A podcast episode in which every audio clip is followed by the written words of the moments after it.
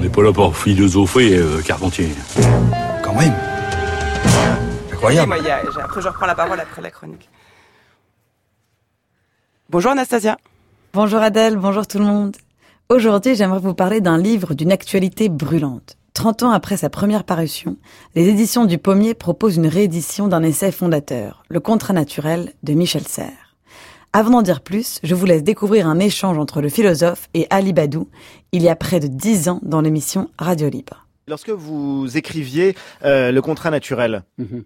vous étiez euh, l'un des premiers à dire qu'il y avait, oui, Oui. Un enjeu écologique, même si vous n'employez pas le terme, qu'il y avait un enjeu, en tout cas majeur, devant nous, avant que ça ne devienne un sujet euh, médiatique. Exact, oui. Mais vous là- n'avez pas vraiment été entendu. Votre Non. livre euh, s'est bien vendu. Malgré tout, il y a eu des critiques très fortes, Ah et non, notamment par exemple, si l'on songe à celle de- de- d'un autre euh, philosophe, qui enfin, est devenu ministre. voilà, Luc Ferry, qui Non, mais- disait c'est une pensée dangereuse, attention, Oui, la oui. pensée écologique oui, mène. c'est- du fascisme. euh, J'ai Voilà, elle, elle vient du terrorisme, mais elle peut mener au terrorisme. Voilà, c'était terrible, terrible. Qu'est-ce que j'ai pris? J'en ai pris plein la gueule, ça c'est sûr.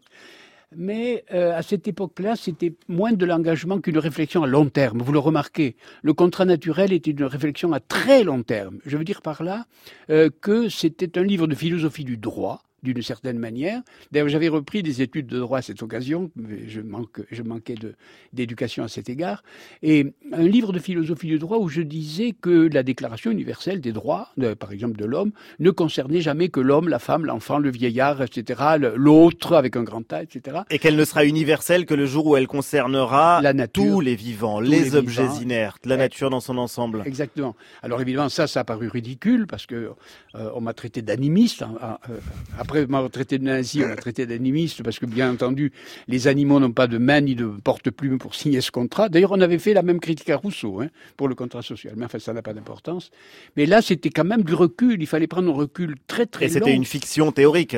De la même manière que personne chez Rousseau ne s'est réuni plume à la main Eh pour signer entendu, le contrat social. entendu. Vous Personne- n'imaginiez pas un jour que Dame Nature allait s'asseoir à notre table le monde pour rédiger ce grand contrat. Tout le monde m'a traité de ça exactement. Que moi, je croyais à cette dame-là. Euh, Je crois, je crois beaucoup de dames, mais pas celle-là quand même.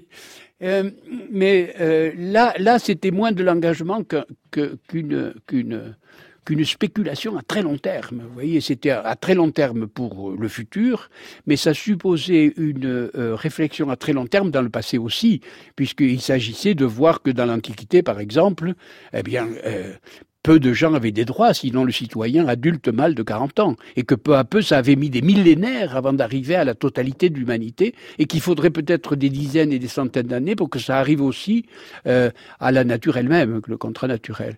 Par conséquent, c'était pas un engagement dans un parti, c'était pas un engagement dans une sorte de circonstance déterminée, mais c'était un travail de philosophe, de philosophe du droit. Un travail de philosophe du droit, martèle Michel Serres. Et pour cause. Michel Serres déplore le mélange des genres. Le philosophe est là pour penser, pas pour s'engager. L'engagement politique dessert même la portée du discours philosophique. Or, le discours porté par le contrat naturel, un essai véritablement fondateur, mériterait aujourd'hui d'être entendu par ceux qui épousent la cause écologique.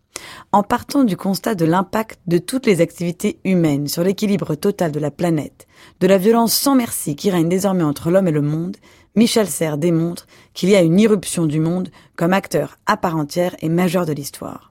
Il appelle donc à une réconciliation, à un nouveau contrat qui compléterait le contrat social de Rousseau. Si le contrat social de Rousseau se fait d'homme à homme dans le monde, le contrat naturel de Michel Serres doit s'effectuer entre l'homme et le monde.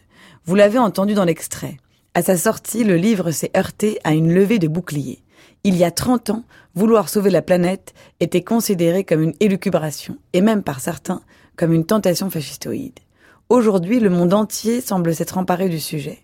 Partout, l'on entend qu'il est urgent d'agir. Ce que nous rappelle Michel Serres, c'est qu'il est avant tout urgent de réfléchir. C'est pourquoi son ouvrage, Le contrat naturel, réédité aux éditions du Pommier, paraît plus que jamais actuel. Et c'est pourquoi nous recevrons Michel Serres ce vendredi dans les chemins de la philosophie. Merci beaucoup Anastasia Colosimo. Votre chronique est à réécouter en ligne sur le site du journal de la philo.